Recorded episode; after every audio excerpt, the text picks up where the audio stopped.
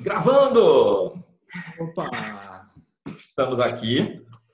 Então, para quem não conhece, né? Então, vou fazer aqui os básicos, né? Para quem não me conhece, Marcelo Bueno, do Zé Fios Tarô. E eu, Léo Quioda, do Café Tarô. Tudo bom com vocês aí?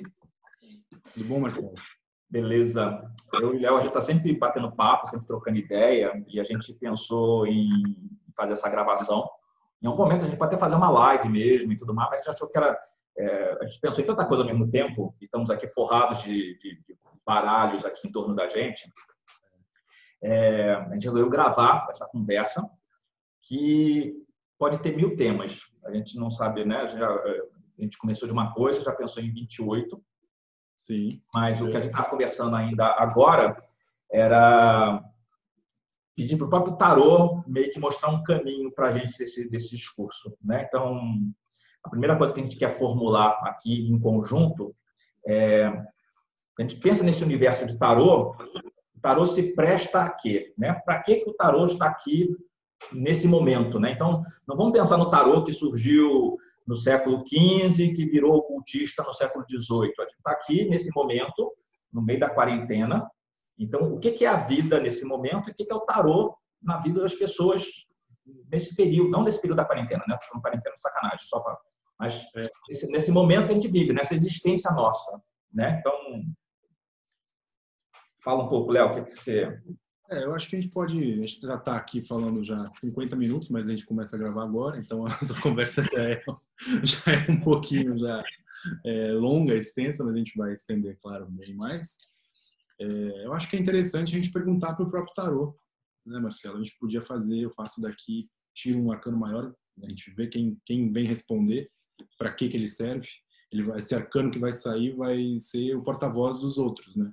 Então é uma baita responsa que a gente tem aqui, mas é um exercício simbólico também, um exercício de Sim, a gente está aqui é, conversando com as cartas, conversando entre a gente. Isso acaba sendo uma conversa estendida para todo mundo estar tá aqui acompanhando. Então é, é importante quando a gente ancora essa energia, algo acontece. Então a gente sempre confia que as coisas vão, vir por um algum propósito, né? Então, para mim, para o Léo, para quem está escutando nesse momento, seja escutando agora, que está gravando hoje, dia 13 de maio, né? Dia de Preto Velho, estamos aqui.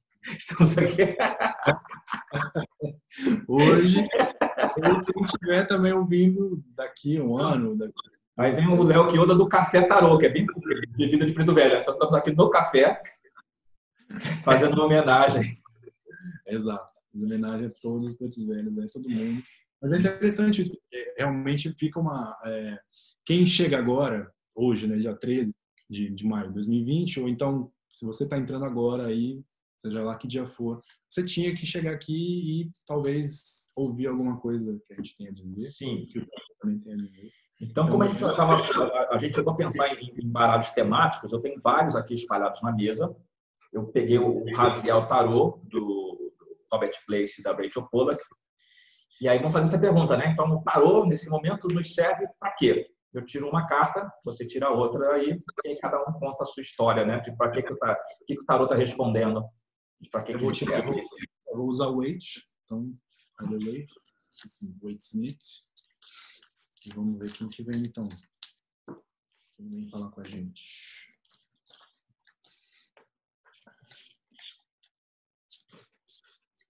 bobagem. É... Cara, eu aqui com o mago. Massa. Vou mostrar então quem veio. Ó. A lua. Que, aliás, é uma combinação boa essa de, de pensar no tarô, a lua. Pois é, pois é. Ainda mais uma pergunta dessa, né? Para que que você serve? Se a gente direciona essa pergunta para um oráculo, né? E aí vem o mago e vem a lua. Então, são duas cartas que realmente, mesmo que faça sentido, é, o primeiro sentido que a gente faz é o próprio, ou seja, do arcano próprio, o arcano que saiu para você, né, Marcelo? Então o mago tem tudo a ver aí com o que você vai dizer e para você, mas também essa resposta é o seu ponto de vista, o ponto de vista do oráculo em si. Aqui para mim é a lua, né? Então, cara, nós temos pano para manga aqui com, com esses é... dois. Eu acho muito legal, né? Porque quando a gente fala do, do, da história do tarô, e aí a gente meio que, é, quando esbarra com o mago, a gente esbarra com o mago por dois caminhos. Então tem um caminho marselhês, que é daquele pilantra que está ali atrás do balcão, está fazendo truques de mágica, né? Está mexendo com dados, com copos, também tá vai possibilidade de tirar dinheiro de quem está acompanhando, né? Então, tipo, ah, a bolinha está em qual copo? Ah, tá nisso aqui, nossa, acertou. Agora, nossa, acertou de novo, agora vamos fazer aposta de dinheiro. E o cara nunca mais vai conseguir acertar a bolinha onde é que ela está, porque o cara está lá na malandragem, né? Então, é o ilusionista, de fato, né? Então, todo esse, esse aspecto. E aí, quando você tem o, o, o Rider Waite, você tem a primeira vez que o mago é representado como alguém que está é, realmente como neófito, né? Então, está na posição de um ato mágico, né? Então ele está ali empoderado da linha escata em cima da cabeça, que não é mais ah, o chapéu que faz a volta, não. É uma linha escata ali, então fato, né? Ele está numa atitude cerimonialista, ele está com o braço para cima e outro para baixo, executando um ritual. E as pessoas acham que esse mago já é o, o rei da cocada. E não é. A gente não pode esquecer que o mago ele é, é um, como ele é um, ele é o começo. Então ele é o aprendiz mesmo quando aqui eu olho no, no Raziel Tarot, eu tenho aqui a figura do subo sacerdote, então o papel aqui do Aron, né, diante da tem que olhar, mas eu acho que eu tenho quase certeza que é isso mesmo. Então é, é, o Aron aqui como sumo sacerdote e e confirmar quem é, né? Mas enfim, mas, mas é possibilidade que é o Aron.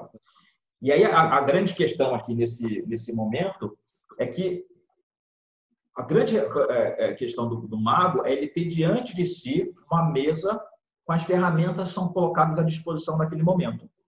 Então, o mago é aquele que ele tem que observar quais são os seus dons, quais são os seus talentos, que ainda estão no estado potencial e que ele vai desenvolver isso ao longo da sua jornada até alcançar o mundo. Então, eu, eu, gosto muito de contar essa historinha, né? Então, o louco é meio pipa voada, não tem direção, não tem propósito, não tem ambição, ele está simplesmente vivendo um dia de cada vez e olhe lá. É. Quando ele, ele... Você ia falar? Não, bem previsível, né? O louco. Sim, então, assim, quando ele encontra o mago, né? Então, você fala, né? Que é a pipa voada, que em algum momento ele ancora. Então, no momento que ele ancora, ele tem um, um ponto que ele, opa, agora eu estou aqui, estou nesse corpo, estou nessa existência, eu começo a reconhecer o mundo que está ao meu redor, porque a papisa vai olhar para dentro, né? mas nesse primeiro momento ele olha para fora, na papisa ele olha para dentro. Então é um lugar que eu me aproprio de quem eu sou e do que eu posso vir a realizar. Então, quando eu penso no tarô como é, para que, que o tarô serve, eu acho que o tarô vem para nos dizer quais são as nossas potências, quais são as nossas habilidades, quais são as ferramentas que eu tenho à disposição nesse momento. Porque várias vezes eu encontro pessoas que estão lá meio que nas trevas, né, estão perdidas nesse momento da vida, e que elas não conseguem nem vislumbrar o que tem em cima da mesa. E a gente tem que mostrar, mas ó, você tem isso, você tem isso, você tem aquilo outro. Puxa, eu nem sabia. Que ainda é um pouco a experiência do louco, né? Que está com, com, essas ferramentas todas dentro do saco, né? Então tá lá atrás, eu não sei nem o que eu carregando. Então, às vezes, a gente tem. Vamos abrir esse saco aqui, a gente abre o saco em cima da mesa, e assim, olha só, você tem isso aqui, você sabe como mexer nisso aqui? Sabe para que, que serve? Então vamos lá. Então, é, como é o letramento da pessoa, né? Vamos dizer assim. Né? É por aí, né? Então é, é um o tarô como um ponto de partida para a sua jornada. Eu acho isso muito legal. Algumas pessoas falam que a, a, jornada começa do louco, e ok. E aí alguém vai dizer que assim, é o louco que faz essa jornada para cada um, vai se transformando na medida que passa por cada arcano. E eu já vi uma teoria que diz que o louco é, na verdade, é um espírito, né? é um ser incorpóreo, que ele encarna no mago e o mago faz essa jornada. Eu gosto muito dessa versão também. Isso é bem legal. Nossa, é bem. Eu gosto dessa ideia, né? É um espírito, juntei. Agora estou encarnado e uma vez encarnado, eu vou dar um é, propósito para essa minha existência. É, porque até porque essa postura, ela bem sugere, né, de, de alguma coisa que é canalizada mesmo. E eu gosto de ver também o mago como, como alguém que está no, no, no, meio termo, ou seja, no meio termo também em cima do muro, e a gente pode também entrar nesses métodos para outro, outro momento, outra, outra, outra hora. Mas ele está assim, ele tá entre o céu e a terra. Ele está na terra, claro, mas ele faz essa ponte também, né? Então ele ancora as coisas, né? Ele coloca ali o que deve ser trabalhado. Não que ele já trabalhe tudo e que organize tudo, mas o mundo começa a se organizar a partir dele, né? Então, e aí depois... aqui, né? O, o, mago aqui no, no, no Raziel é, é, o rei Salomão, não é o Arão. Até porque o Arão vai ser o Papa mesmo, que tem o sumo sacerdote. Por isso que eu falei, depois eu falei, puta, não. É incrível, né? É incrível ver essa, essa, essa figuração, eu acho muito bonita. Eu, não, eu ainda não tenho esse baralho, eu fico pirado nele, porque eu gosto muito do trabalho do Place, a gente né, troca sempre figurinhas a respeito. Mas ficou muito bacana esse baralho, né? Também, esse, esses arcanos maiores ficaram muito bonitos. E ser, sendo Salomão, né, que é uma figura porra, assim, de é, importância é, maior, né? Tanto é, é, é, curioso que de novo cai para esse lugar do, do, do, mago já ser o, o, o, pica das galáxias, né? Porque você pensa no rei Salomão, é o, o cara da sabedoria, aquela coisa toda, né? Um, um dos, dos regentes, mas ainda não, né? É, não é esse lugar do, do mago. E aí, daqui a pouco, é. porque ele está falando sobre tarôs temáticos, né? Como é que isso pode influenciar a leitura ou não. Então, é, eu acho que isso também é uma questão que a gente pode trabalhar mais para frente também, e, e, mas isso também diretamente já trabalha, já, já, já atua aqui, porque a gente tira com o Wade, que tem todo um contexto ali, ela não, né, a Pamela não desenhou esse baralho, é, não sei se da cabeça ou não, mas tem muita referência de baralhos mais antigos, claro que também tem o dedo ali, importantíssimo, né, senão não haveria, do próprio Wade, mas aí a gente tem o Place com, né, trazendo como Salomão, é, eu acho que são, são figuras assim que são muito importantes de serem trabalhadas mesmo e destrinchadas, né? Mas como resposta, eu acho que é bem legal tipo, para que que serve? Serve para você começar a definir as coisas, né? Começar a botar a mão na massa. Eu vejo muito mal. É, eu gosto muito de, de, de às vezes, fazer é, chamada para consulta e tudo mais, eu usar é, bússola. Porque eu acho que tarô tem esse papel de bússola. E quando eu penso na carta do mago aqui, é uma bússola mesmo. Sim. Então, qual é o teu norte? Né? Qual é o teu caminho? O que você tem pela frente? Então, o tarô como uma ferramenta de orientação na sua uhum. jornada ao longo da vida. Então, é, é, é bem por aí, né? Esse, esse, lugar de me encontrar, saber quem eu sou. É interessante, eu estou aqui também com o Druidcraft, que é um tarô todo pagão, né? todo druídico que a gente também gosta muito, né, Marcelo? E, e o mago nele, só para ilustrar com outra carta, tem aqui esse druida aqui, né, na, na, alvorada, né, aqui, uhum. cedo, e tem esse galo cantando aqui também. Então é bem a carta dos começos, né? Então ele serve, vamos colocar assim, para começar as coisas, né? Então é um caminho mesmo, não só a carta em si por ser a carta número um, que é o primeiro passo que se dá, ou, ou o segundo, né? Se a gente tá com o louco, mas é bem isso, tipo, olha, tem muito chão pela frente e você precisa mergulhar mesmo. Você precisa ter uma disciplina, que eu acho que isso é importante também, mesmo que você seja um ilusionista. O cara tem que ter uma baita de uma disciplina para ele poder fazer a magia dele, fazer a mágica dele. Né? Então, acho que isso é bem interessante de ver também com, com outras roupagens, né? A gente sempre vai enriquecendo, sempre tomando cuidado também, porque tem uns baralhos muito, muito loucos, né, por aí, né? Mas, mas acho que é, sempre traz alguma coisa, a gente consegue extrair alguma coisa dali. Né? Por mais bizarro que pareça, aquela construção tem alguma coisa que possa pode ressoar. É, é parte do que a gente estava conversando antes, né? Não só antes de começar a gravação, mas ontem também que a gente ficou não sei quanto tempo trocando mensagem. É, a importância de se ter o conhecimento do, do, do tarot tradicional, porque ainda que você vá usar tarot da fada, do unicórnio, é, o celta, o, o nórdico ou hindu, seja lá o que for, é, às vezes esses autores vão dar uma ramificação, né, uma, que é para atender o tema, mas a gente não pode esquecer do que, que é lá na base. Né? Então, mesmo quando gente vê um tarô com uma imagem surtada, a gente pode olhar essa imagem surtada, mas lembra como é que isso... É, tem, tem alguma referência clássica, né, de uma estrutura clássica, que essa do tarô de Marcelo é uma delas, né? Existem outras também. Existem baralhos que são, são incríveis, né? Porque de tão antigos e tão assim, tão é, difíceis de se encontrar, como o Tarot de Paris, por exemplo, a gente vê ali o mago como o mágico mesmo de rua, né? Aquele que, que... Exatamente isso. Então, que é também um dos meios que a gente também discute bastante, né, sobre isso. Um dos meios é, escusos que o tarot tem sido, vamos dizer assim, alvo, né? Tem sido alvo de, de, de pessoas com poucos escrúpulos, vamos dizer assim, para ganhar dinheiro. Não tem isso também. Sim, porque na, na, medida que, e assim, nada contra, né? Eu hoje a minha renda vem do tarô, né? Dos cursos e atendimentos. Mas é, tem gente que está nesse, tá nesse lugar que não está necessariamente preparada para isso. E está vendo só assim, ah, é, uma, é um jeito de aprender, né? Eu leio dois livros, eu, eu, eu assisto um vídeo no YouTube, eu faço um curso com alguém meia boca e eu já estou pronto. E, de modo geral, não está. Então, eu, para começar a atender, eu levei muito tempo, porque você tem que ralar mesmo, tem que estudar, tem que avaliar aquela coisa toda. Eu sempre digo que tem fases do, do, do desenvolvimento do tarô, né? Então, um é você conhecer o código da carta.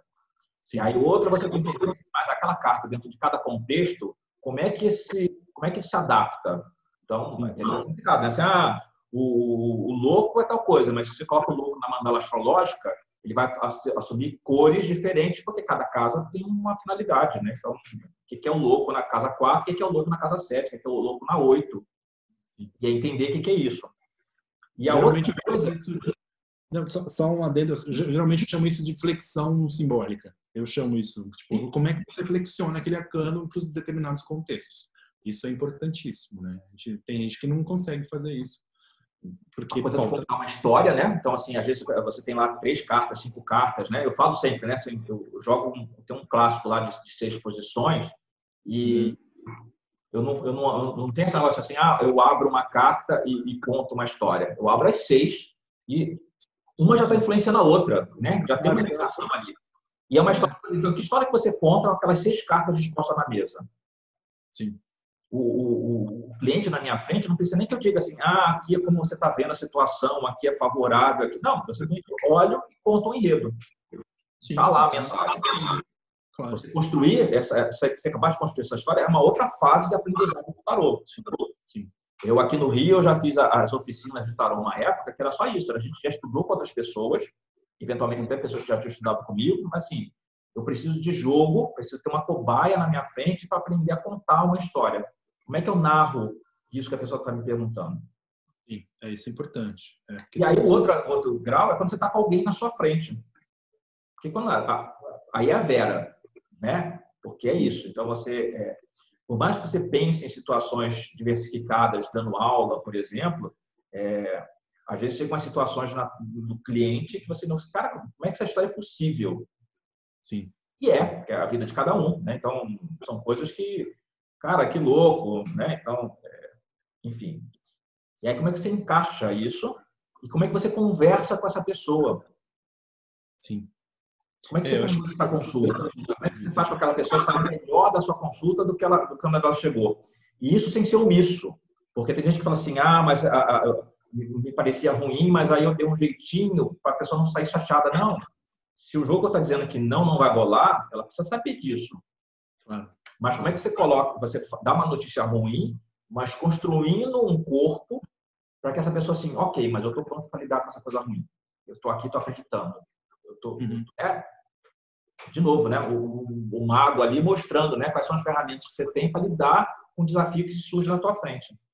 É, acho que isso também tem a ver com o improviso também, não no bom sentido, né? O improviso no bom sentido de como você se adapta à situação, como que a pessoa vai diante do consulente, diante de, da, das cartas para si mesmo, Sim.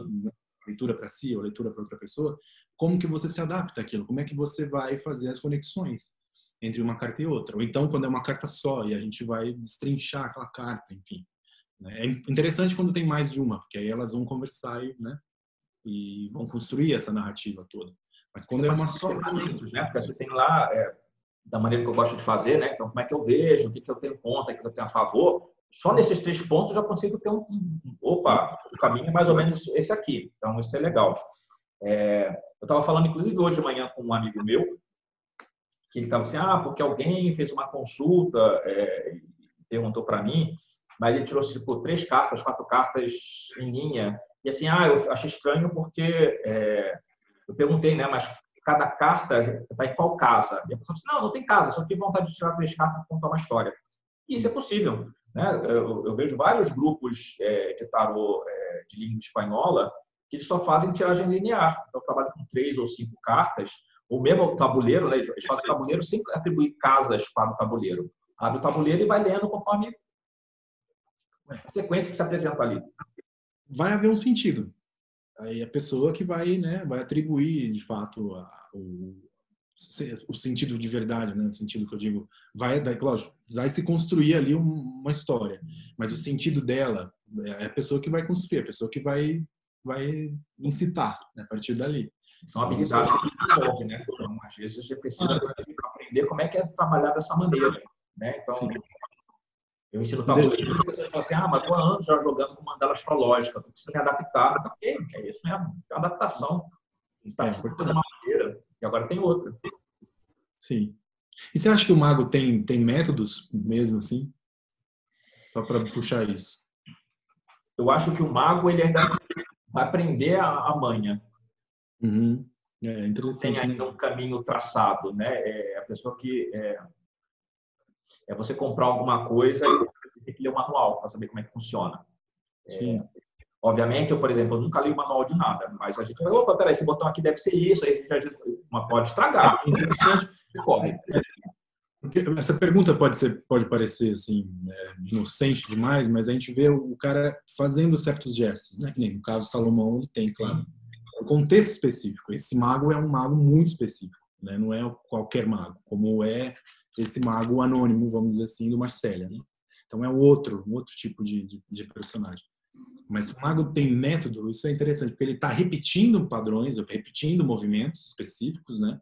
E eu também a gente pode também puxar isso para a conversa em si. Tipo, as pessoas estão repetindo é, significados que elas leem, Sim. Ou, Sim. Né, ou então, de fato, elas estão é, revendo, revitalizando os símbolos, ressignificando as cartas. Então, acho que isso também é uma pergunta que a gente tem que pensar, responder, não sei se agora, mas a gente tem que pensar também, né? O símbolo ele é aprendido ou ele é construído? Então essa é uma questão também que vem assim, né, meio filosófica, assim, pá, e dá uma voadora na gente. Eu estou fazendo uma formação em psicologia, né? E a gente está trabalhando sobre época de quarentena, né? A gente tem dever de casa. Então, estamos fazendo trabalho em conjunto, também usando o Zoom, essa coisa toda, para poder construir lá uma dinâmica. Uhum. Então, sobre emoções, né? Então, existe questionamento sobre emoção também ser algo que é construído. Né? Sim.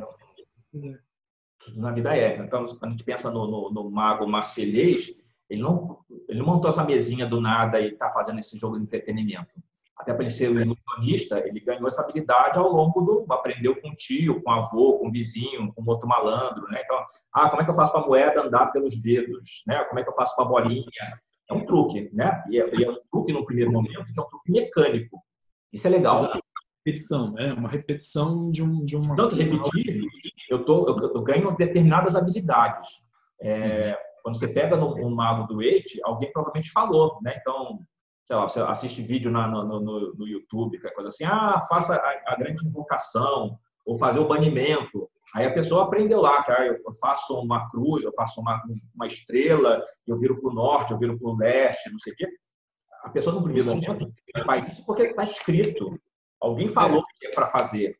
Mas como Exato. é que eu me sinto quando eu estou fazendo esse, esse, esse, processo mecânico? Eu me sinto empoderado quando eu estou fazendo um banimento. Eu me sinto, eu sinto energias que estão ali. E o que eu sinto é, eu sinto é real. Também a minha cabeça que está achando que eu sou, sou bruxinho, eu baixou o Harry Potter ali, eu preciso, né? É, estou repetindo aqui só o que está escrito no novo, né? Um, né? Então você está no processo de construção, você está num ponto é. de partido. Então é, e para que serve, né? Voltando à questão, e, e vem o mago, é bem isso, né? Tipo, é para você começar. Né? Acho que essa palavra ela é bem forte, né? É, para que, que serve o tarô? Senão para você vislumbrar também as coisas e ver que o caminho, o caminho se é, faz caminhar, né?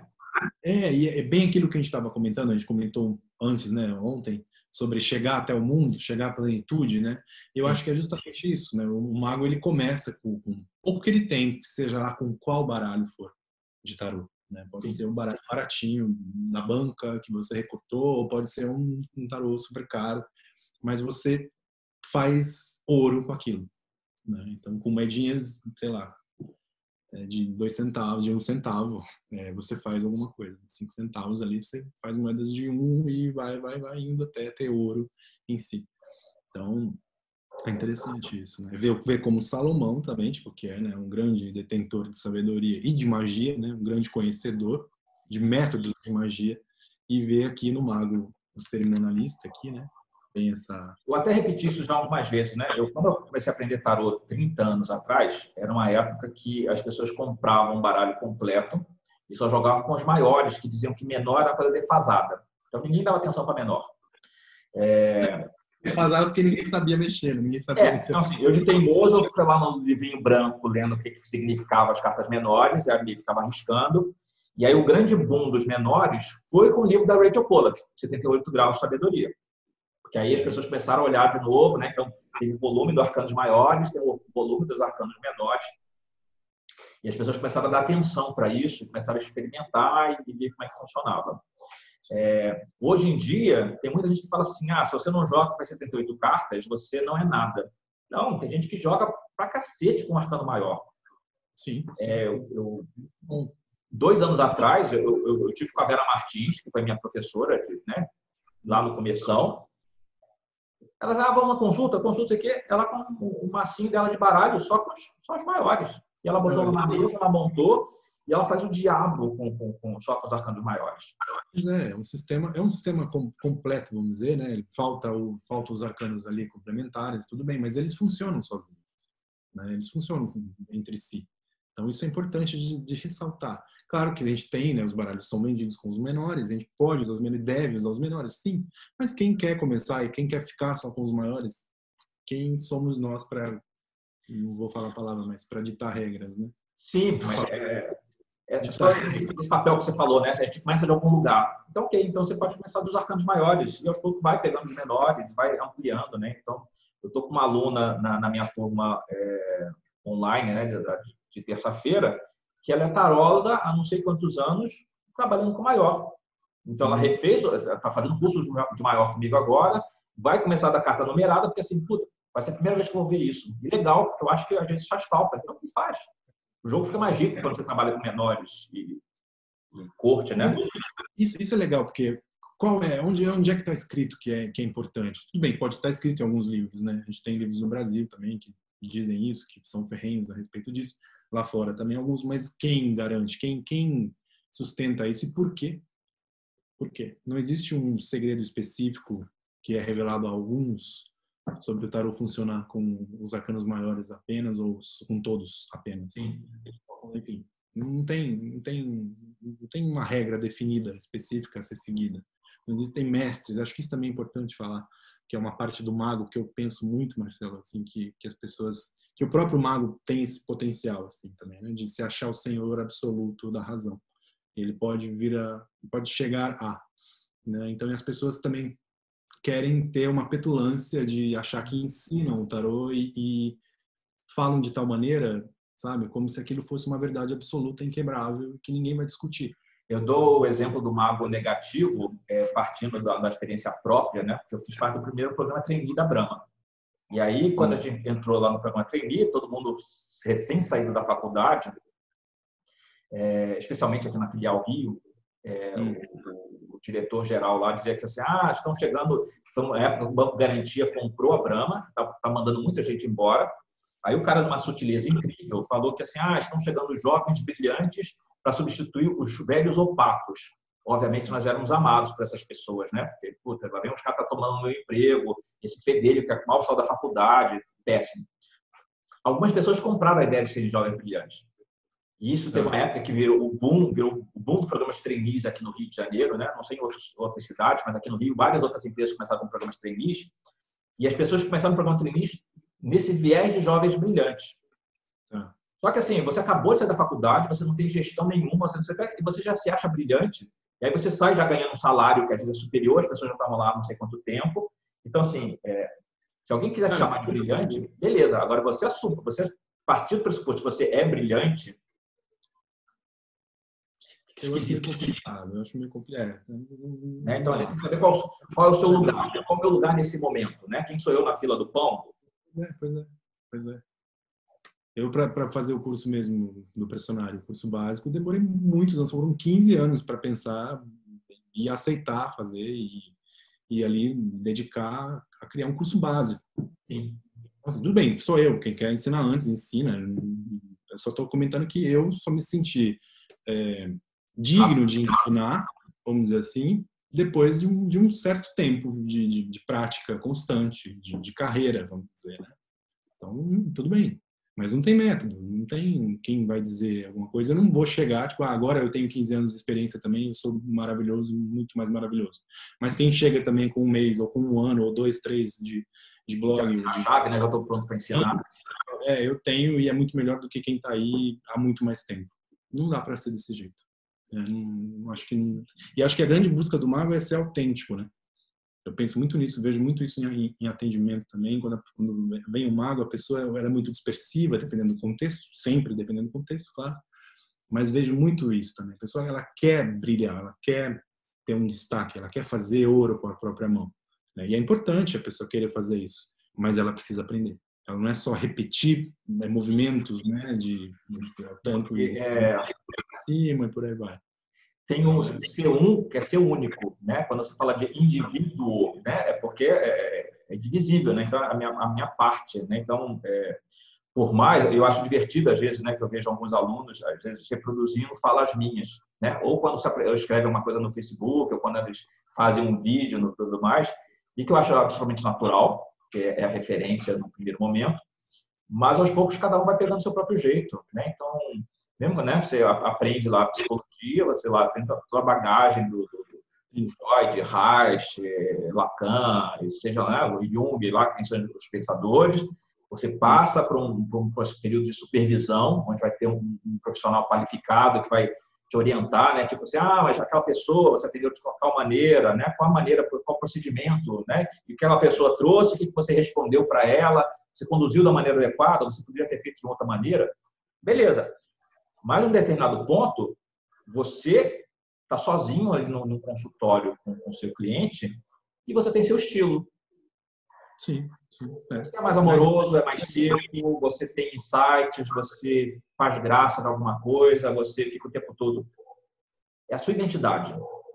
Então, psicólogo tem vários, mas cada um é único, né? Na sua maneira de conduzir, né? vale para dentistas, tarólogos, engenheiros, profissionais de marketing, o que for. Então, não, é, é, tem que descobrir. Né? Isso eu lembrei, você falando isso, eu lembrei muito quando no começo, quando eu estava no começo, há muitos anos, eu, eu, eu, tava, eu escrevia sobre sobre o que eu via na, nas cartas. Assim, o que que isso está acontecendo? O que está acontecendo aqui? Né? Era um exercício que eu fazia. E eu via muito mago, comecei a, a estudar com, com Marcélia, eu via muito mago assim, como uma pessoa que recebeu toda aqueles, aquela instrumentária ali, e, tipo, sabe, tava assim, o que, que eu faço com isso, assim, sabe? Tipo, era bem isso, a cara dele olhando para lá, tá, mas e agora? Sabe, onde é que eu coloco isso? O que, que eu faço com isso aqui tudo? Como eu movimento tudo isso?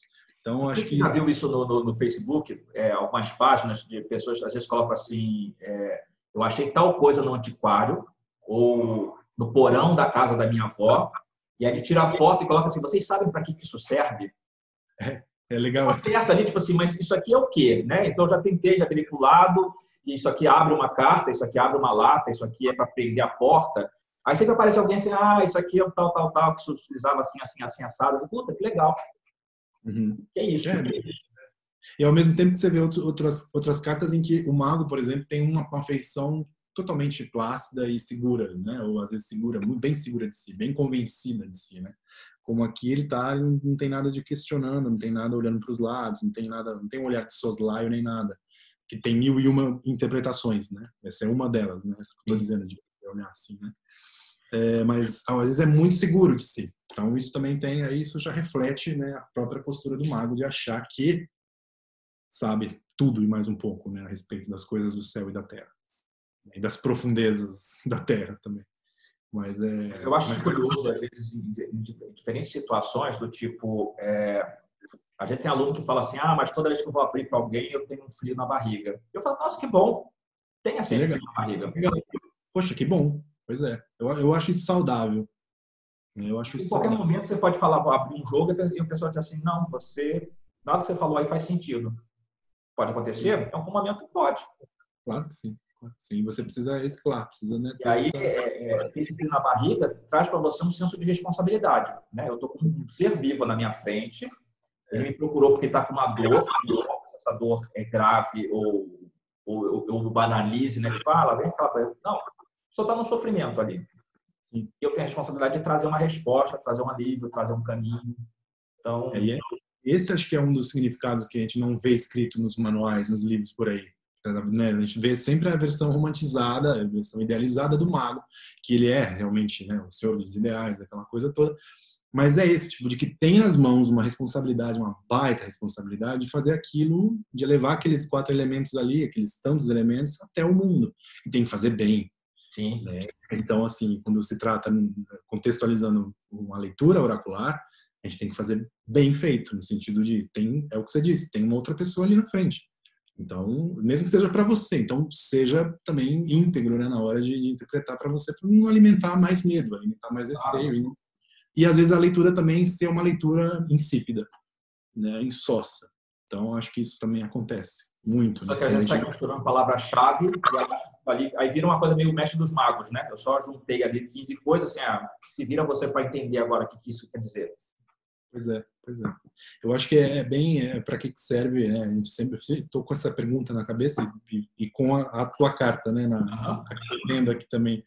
E é, né, Estou vendo as, os dois magos aqui comigo, o Marcelo e o, o, Wade. E é uma coisa que a gente tem que mesmo é, perscrutar, né? Adentrar a carta para ver a resposta, né? Porque a gente já respondeu aqui várias várias maneiras, mas a gente tem sempre que olhar, né? Tanto esse Salomão quanto esse mago aqui, né? Então, é, são mil e, uma, mil e uma possibilidades, mil e uma utilidades. Serve para mil coisas, se a gente fosse resumir, né? Uma, uma resposta, né? Sim. E outra, vem um Salomão também respondendo, tipo, quem é Salomão, né? Na fila do pão. e é Salomão. Então, tipo, é uma baita. Treinou também para chegar nessa, nessa posição, né? Então, o Salomão não nasce de uma hora para outra, né? Tipo, ah, agora eu sou é. mais sábio desse mundo, eu resolvo ter um reino aqui para poder tomar conta. É, pois é. É, eu acho que é bem, é bem prudente, até se a gente for estender isso, no caso desse baralho, do Raziel, para a própria, própria escolha do place para colocar, né, dentre as figuras bíblicas todas importantíssimas, colocar o Salomão ali tem um sentido, né? Assim como tem, tem vários, aliás, sentidos, assim como tem também para essa resposta, para ele vir responder, né? Não é algo, algo banal. Ele não responderia assim, olha, quem vem, ele é Salomão em pessoa, vamos colocar, né? Então vamos entrar, vamos fazer o pacto oracular aqui, a gente entra na leitura. Né? Pacto oracular também eu chamo quando a gente tem que entrar nessa na dinâmica, né? Ver o que, que as cartas estão falando e, e conversar com elas, né? Ver como elas conversam com a gente. Então merece respeito. É um começo, é só um começo, mas é muita coisa. Né? Então é mil e uma utilidades ali. E vem o Senhor dos Magos para responder, né? No caso aí, né? E aqui a gente tem a Lua, né? Olha essa Lua. Caramba! Eu acho que a Lua é bem, é bem a Lua, a Lua é sempre interpretada, eu não sei, não diria erroneamente, mas eu acho que ela, ela é carregada demais na questão, né, do, do, do carregado, Sim. do negativo, né, da traição, do, do, escuro, do sangue que é mais negro à luz da lua, e não sei o quê, dos terrores noturnos, da noite escura da alma. E, e tudo isso é importante, tudo isso eu não estou desdenhando de nada disso acho muito importante, mas quando a gente pergunta para que que você serve, oráculo, para que que você serve, tarô, e vem a lua, então assim, cara, é para você enxergar as coisas no meio, de, no meio da noite, hum. sabe? Tipo, é para você discernir, eu acho que essa é uma palavra também importante, é você discernir entre o que pode ser e o que, o que é de fato, entre o que você acha que é e o que poderia ser, enfim, várias outras várias, várias possibilidades aí, porque o tarot são possibilidades, o tarot é um instrumento, eu vejo assim, acho que você também vê dessa maneira, um, um, um instrumento, né, uma ferramenta para se atingir uma plenitude, mas ele é premiado de possibilidades, não tem verdades absolutas ali, apesar dos símbolos estarem muito bem solidificados há séculos. Isso é importante assim, sempre né, ressaltar, apesar das, das roupagens cada vez mais novas, cada vez mais diferentes, algumas muito loucas, mas tudo bem. Então tá tudo ali. Então, acho que são dificuldades mesmo, ela mostra as agruras, mas é necessário. É necessário mergulhar nessas águas aqui. A gente tem essa, esse lagostim saindo aqui. E a gente tem que passar por esse pântano. É um pântano? Será que a gente vê como um pântano? A gente tem um caminho, né, aqui no Wait. A gente tem um caminho que leva até lá atrás das montanhas, né? Passando por esse por essas duas torres. Eu, eu lembro muito das duas torres, não do Senhor dos Anéis, mas das torres do do como é que é o nome do filme lá? Do, ai meu Deus. História Sem Fim. Você lembra da, tem as esfinges, né? Que só passa, como é que era mesmo? Eu não lembro muito bem. Quem está assistindo deve lembrar bem também. Só passa se a pessoa for alguma coisa, se é a verdade da pessoa. Eu não lembro qual era o. Mas isso é legal, né? Eu gosto muito da palavra discernimento, porque principalmente no budismo a gente fala muito o que, que é discernir? É separar o que é verdadeiro do falso. Bom, hum. se eu consigo isso, eu já tenho um ganho. É, você já passa. Botando minha energia numa coisa que nem verdadeira é, puta Exato. Que, né? então, assim, não, então isso é mentira, a, a sua visão é equivocada eu consigo separar o, o que é verdadeiro do que é falso. Então, vamos olhar o que é verdadeiro. E aí sim eu começo a trabalhar e construir alguma coisa que é concreta, né? Eu não estou construindo minha casa num pântano. É, exatamente, exatamente. Se for um pântano, aqui no caso aqui da carta em si, né? Às vezes é um terreno realmente é, meio complicado, mas também aí, até isso a gente tem que discernir. Onde é que a gente está firmando as bases? né, em termos de tarô também, em termos de, de, de letramento simbólico, né, de o que, que, a gente anda lendo, o que, que, a gente anda assistindo. Tem os prédios que estão construídos na Barra que os prédios afundam, né, porque o, o solo não, não, é adequado, né, então o próprio Senac que eu de está afundando, né, a gente faz um monte de coisa para poder calçar de novo, né, então a Vila Olímpica lá, um monte de coisa rachando, porque foi construído numa base que não, vai ser o, a história do Merlin, né? O castelo que o cara construía e destruía, construía e destruía. E depois ele não, destrói porque tem dois dragões brigando no subsolo, né? Você precisa libertar. Por isso, não era nada. Não são os lençóis para são os dragões lá embaixo mesmo. Não se preocupe. Mas eu acho que é bem, é bem essa ideia também do, do tanto que o mago tem essa, essa esse, essa, esse caráter é, iniciático, a lua também tem. Então, né? Porque a gente tem aqui esse caminho que tem que ser seguido sem medo, vamos dizer assim, né? E Mas existe... é legal porque a pessoa que vem procurar o tarô, ela vem procurar porque ela está chateada, ela está triste, ela está com medo, ela está desesperançada. Palavras da lua. Sim, sim, sim. Então, para que, que a lua, para que, que o tarô serve? Para mostrar para você essa lua e entrar em contato com ela. Que é também entrar em contato com o inconsciente, né? Entrar em contato com aquilo que você não está vendo. É. Outra coisa que eu acho bem interessante também, como a Lua é um, é um, um corpo né, cósmico ali, né, uma figura cosmológica e tal, mas a gente vê também que demonstra, é muito claro aqui, que ele é passageiro também. Ele volta para a questão do tempo. Depois tem o sol, depois tem o dia. Então sim, pode ser sim. o momento que for da madrugada, da noite, da madrugada, mas vai haver a alvorada, né? Tipo, então isso também tende a passar. Isso isso também vai passar, né? Que é o grande mantra aí dos mantra, né? Dos espíritas, né? Que é um, um dos, né? Mas acho isso interessante também. Isso também vai passar. Acho isso legal. E no budismo também, que nada é permanente, acho que isso também é interessante também com a, com a lua. É bem mais profundo, claro, mas eu só só achei importante falar. Mas essa ideia de passar por essas torres também, que são são, é, o próprio, a própria, pode ser também o próprio perfeccionismo ou a preguiça, enfim, vários outros é, pares aí de, de opostos ou complementares que, que, que nos barram, né, no processo de, de autoconhecimento ou no processo mesmo de formação de, de um oraculista, falando mesmo nesse contexto. Então acho que tem a ver muito com, com isso, né? E ele, os, os, os, caninos aqui, né? Os cães brigando, né? O lobo e o, e o, e o cachorro, né? Para então eu acho isso também muito muito interessante também de ver, né? É, a lua também é uma carta de fascínio, né? Eu acho que o tarô é um, é um instrumento de. Tem um encantamento, né? Então, eu vou pegar aqui o Raziel Tarô, a carta da lua do Raziel, só que bonito. É lindo esse, essa, é lindo esse baralho.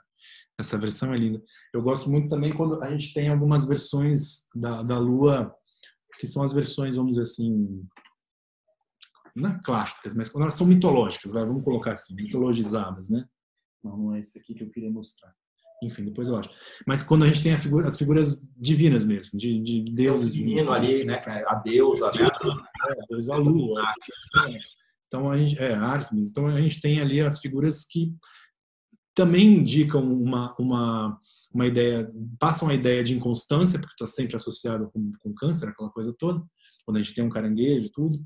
Mas também essa ideia de, cara, existe algo de feminino ali, existe muito de feminino e muito de mágico tudo isso. Né? Então é um instrumento mesmo de magia. Eu acho que tarot também é para fazer magia. Se a gente for pensar nisso, a gente entra num meandro aí, meandro mesmo, que é um termo também da lua, né? De ah. profundos, nessas profundezas, mas acho que é importante também de levar em conta isso. Né? São as encruzilhadas né? de, de Hecate, né? se a gente for lembrar do tarô mitológico, né? que tem Hecate lá, seis faces da, da deusa, a gente vai embora.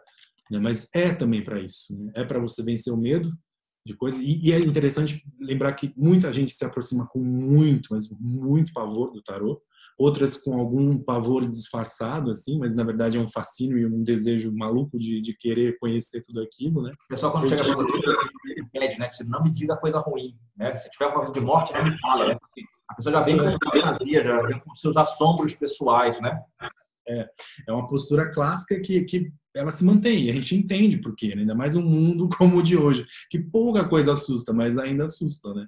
Então é, é curioso isso. E eu lembro também da, de quando eu comecei, quando eu vi a minha avó jogando, quando eu tinha que cinco anos, não, via, não ela, não ela, não era ela que lia, mas liam para ela em casa, né? Minha avó materna. Ela morava com a gente e a mulher ia lá e ninguém deixava eu, eu eu ouvi. Tinha, eu era bem pequeno, mas eu ficava fascinado com aquilo. Foi ali o primeiro, primeiro contato que eu tive né, com, com as cartas.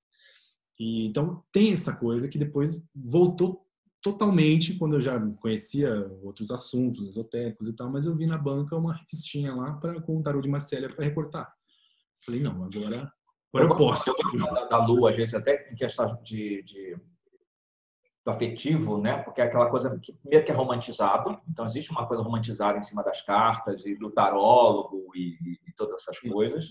É, tem algo que seduz. Então as pessoas que pagam para fazer uma consulta não deixa de ter uma coisa de uma sedução, né? Tipo eu vou no, no, no Leonardo, eu vou no Marcelo, eu vou lá em quem seja quem for. É, e aí tem uma, uma, coisa que é curiosa, né? Por exemplo, é, das últimas vezes que eu fui em feira esotérica. Isso é bem lua. É, porque, né? Porque, por exemplo, eu fui, eu fui, teve uma vez que fui fazer um curso de apometria aí em São Paulo, e aí era, uma, era, um, era um sábado e um domingo, e o domingo começava depois do, do horário, né, depois do, depois do, almoço. E aí de manhã cedo eu fiz o check-out no, no, no, hotel. E aí falei, ah, vou lá, tá lá no, naquele clube que tem na, na, na, Paulista, sempre tem feira lá, né? Uhum. E aí, quando eu fui na parte lá do, dos, dos, oraculistas, é... era um show de horror. Assim, a pessoa mais normal era o jogador de bustos vestido de, de, de, africano, né? com aquela toga e não sei o quê. Porque o resto tinha gente com vestido de gnomo, de avatar, de faraó. A, a coisa assim, mulher vestida de cigano, de cigano, ou homem vestido de cigano, é a coisa mais banal. Tipo assim, ninguém mais faz isso, né? Tipo, e as pessoas vão por quê? Porque tem esse fascínio, né? A gente volta aqui para o mago, né? Porque é a coisa da, da, da, da, Qual o encantamento que eu crio para atrair atenção? É, é, é bem e aí, eu, eu, quando estive no, numa Mystic Fera aqui no Rio, eu fui para encontrar com, com o Oswaldo Férez, né? Lá do, do, do, do Ogan.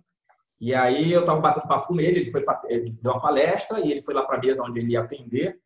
E eu falei assim, puta, cara, eu tô aqui tomando teu tempo, né? Não vou, vou te liberar para você poder receber as pessoas. E ele disse, não, Marcelo, calma, pô. tô de camisa polo e calça jeans, mas olha em volta, né? Ninguém quer falar comigo. Por que isso, né? Porque assim, quem é o mais estranho? Quem é o que tá mais porque essa pessoa deve ser especial, essa pessoa deve ser deve ter um contato com os deuses, né? Foi tocada pelos deuses, né? Então tinha um cara na mesa do lado que tava, tipo, parecia um chapéu do, do chapéu pensador do Harry Potter, né? E tinha uns anéis com caveira, não sei o que tudo mais tinha lá alguém jogando bússola, uma, uma é. guia, né, lá da, da, da trançada fazendo um círculo. Então é isso. Então quando você fala das pessoas que assim, ah, para você jogar precisa ter é, punhal, copo d'água, flor, não sei o quê, é lua, a coisa cênica, né? Sim. Sim. É porque tem que está ali presente, né? É, eu, eu acho que é um dos arcanos que é bem, você falou a palavra mesmo, é, é, cena, tipo, né? É bem, é um cenário mesmo, deixa de ser um cenário, é, todos, todos são, claro, um momento fotográfico, né, iconográfico tal, mas aqui, arquetipicamente, é bem assim, é um, é um, é um cenário, cara, é um cenário um dos mais, assim, é, importantes, imponentes, né, do, do, dos arcanos maiores. Eu acho que isso é interessante, de, sempre que você vê, até num, num tarô de Marsella, né, bem básico, bem rudimentar, é, é incrível de ver aquela, aquelas torres ali do lado, aquelas figuras né, disformes ali, uma saindo da água, é aquela coisa toda. E tem essa coisa ambígua, né? Porque para uns fascina, para outros apavora, Sim, e às vezes apavora sem motivo, às vezes fascina sem motivo, né? Você pode estar falando por motivos errados, né? Então, é, a gente precisa tomar sempre cuidado com, com, com esse lugar. É... Eu acho que junto com, junto com o mago, é bem, são duas cartas de suntuosidade, né? De você, tipo, lógico, existem aí os todos os níveis de bom gosto, de, do bom gosto até o, até o mal, é, né? Para todos os tipos de, de, de, de roupagem, de, de, lá, de ferramentas para se associar junto a isso, para criar esse fenômeno, né?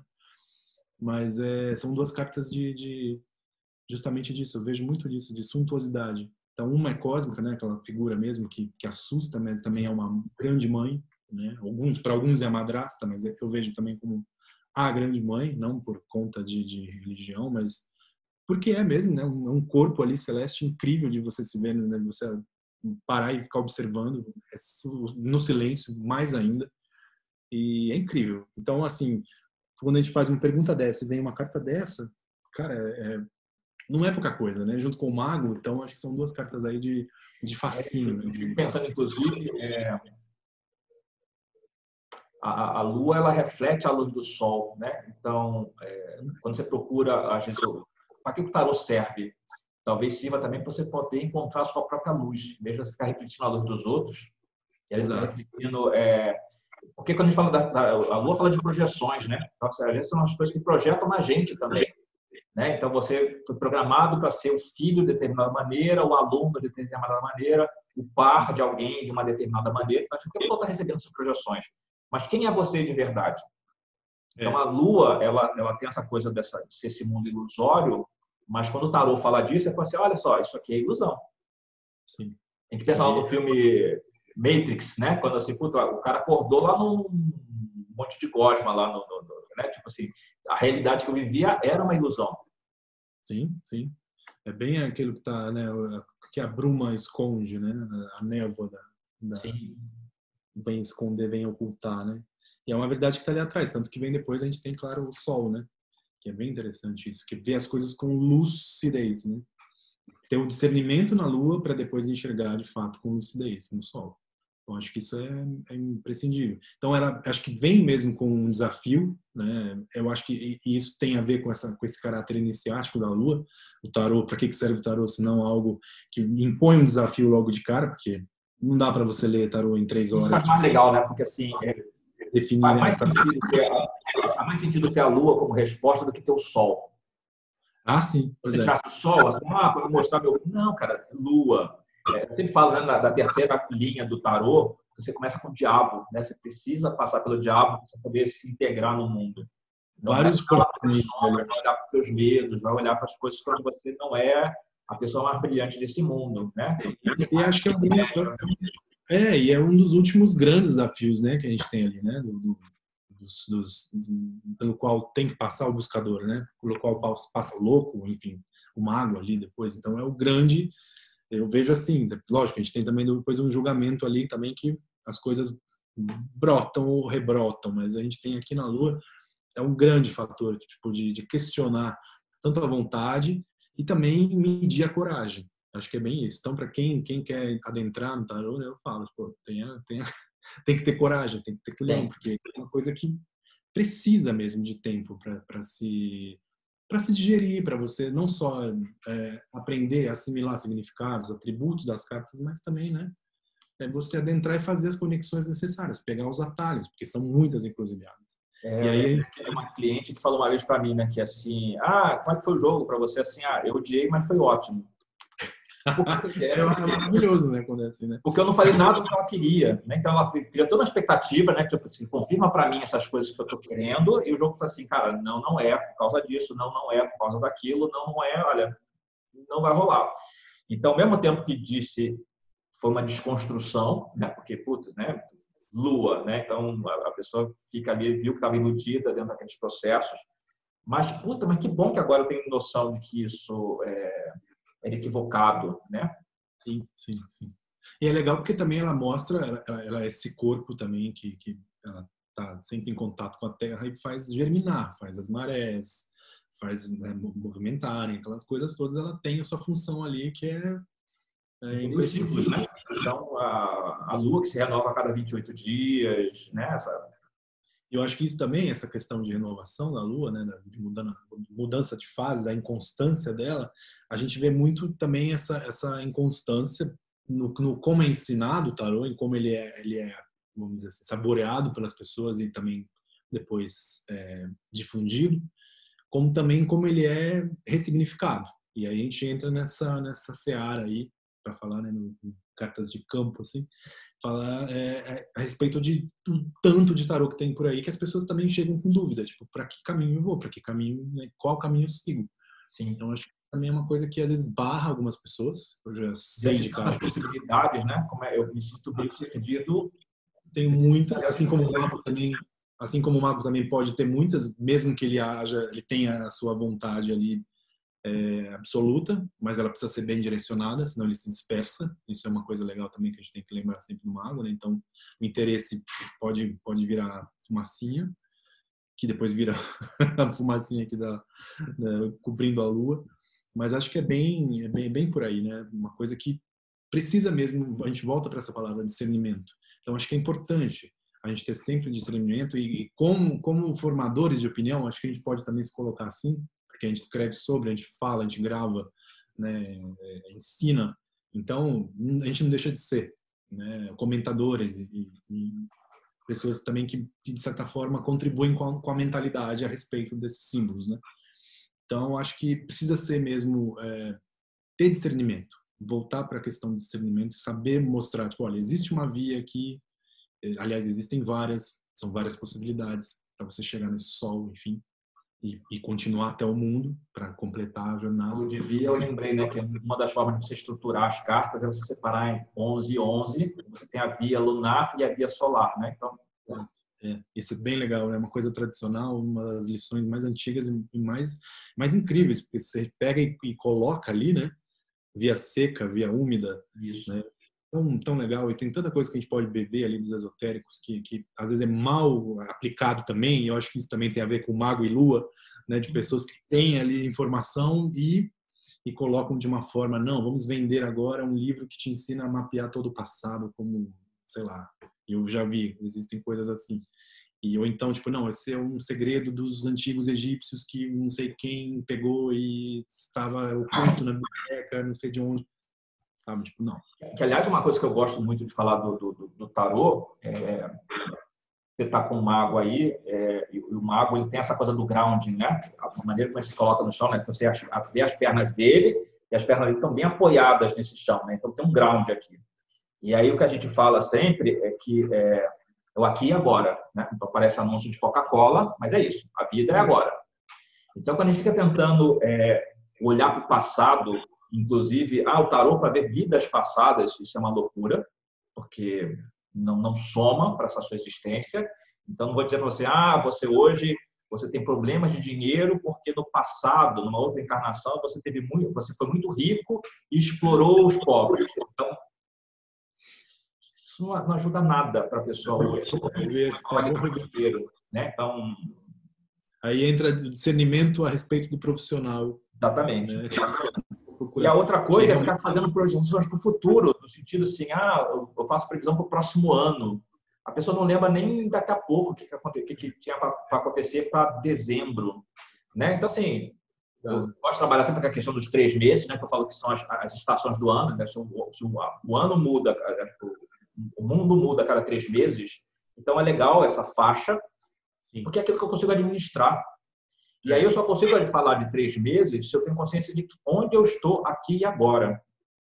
Por isso que eu estou falando de grau. Né? Então, assim, eu falo do futuro a partir do momento presente. O que eu estou é, é. fazendo para construir esse futuro? Eu estou contribuindo para construir, construir, esse futuro bacana ou eu estou meio que chutando balde e mesmo que a promessa do tarô seja bom, ou seja, a promessa seja boa, se eu não estou fazendo a minha parte, a promessa não se cumpre. Porque é. Exatamente. não está gravado em pedra. Essa é a grande questão.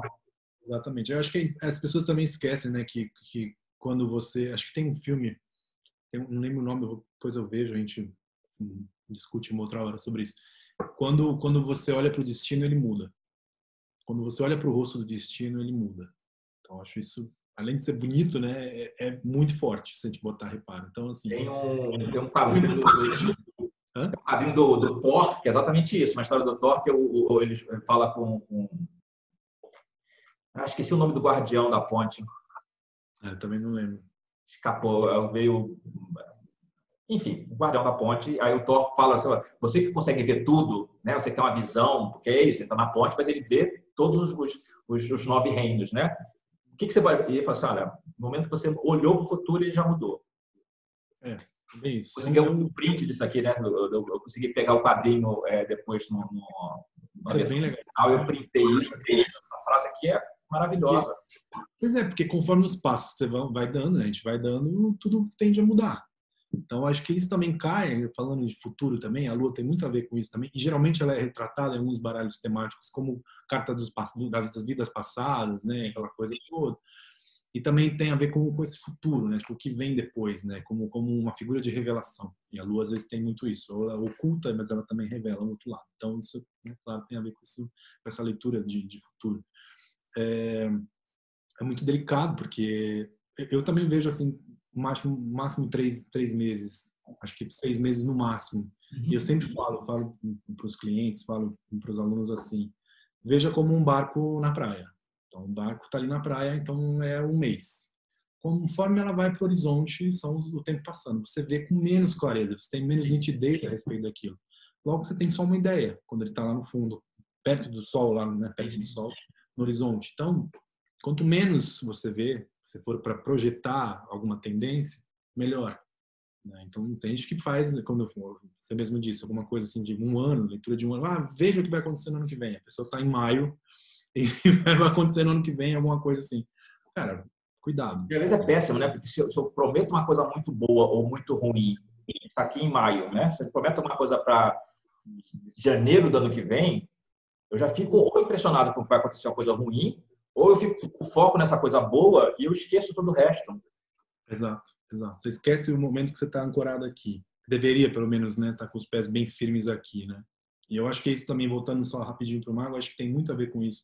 De, dele estar tá tão disperso, tão dispersivo ali, que ele esquece onde ele está e o que ele está fazendo. Né? Porque ele, o mago de Marcelo, a gente tem muito eh, essa ideia do ground mesmo que você fala, uhum. mas o do weight ele, a gente nem vê direito, né, os pés. Sim. A gente nem sabe, né, onde, onde, a, que ponto que é o que é o pé, que é a sombra do, do pé da mesa, enfim, qualquer coisa assim.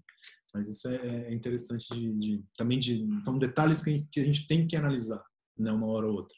E você, seja você vendo um, um Salomão aqui fazendo uma um ritual, né, uma prece, eu preciso estar presente, né? Então, eu estar por inteiro nesse ah, ritual. Eu estou fazendo aqui o mago do Wait, né? Eu estou aqui fazendo, não posso esquecer que eu estou aqui fazendo uma evocação de Beuzebu, mas assim, puta, mas eu tinha que ir no mercado mesmo comprar o quê? Não. Está por inteiro, porque senão a coisa foge do meu controle. E se eu estou lá fazendo tudo com a moeda, com a bolinhas e tudo mais, preciso estar ligado também, porque em qualquer momento, se eu vacilo, a, moeda cai da minha mão, ou, esqueço de sumir com a bolinha, então o cara vai acertar a bolinha e vai me levar o dinheiro. Enfim, é, vários, várias possibilidades. E acho que é bem isso, né? Elas respondem bem, né? Acho que respondem bem. Você acha que a gente poderia... É bem bacana, né? É um exercício simbólico bem interessante. A gente vai, vai vendo, fazendo umas pontas interessantes, né? E eles, eles se olhando também, né? As cartas se olhando, né? Tanto a, o mago quanto a lua, né? Elas se, se falam, né? Assim, de uma forma interessante. Eu colocando aqui lado a lado o, colocando um de cada um de cada baralho, eu acho interessante também. Né? Então a gente faz umas as misturas hum, que devem ser feitas e a gente vê o que, que sai delas. Mas a gente, não sei o que, que você acha da gente perguntar também o que, que o tarô não faz. Eu tava com isso na cabeça.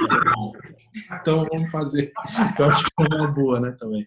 Vamos eu estava com isso, eu pensei para complemento, né? Porque ele serve para quê? Para que ele não serve, afinal de contas, né? Então onde é que tem um grande engano aí com relação é, acho que a gente pode vislumbrar aqui.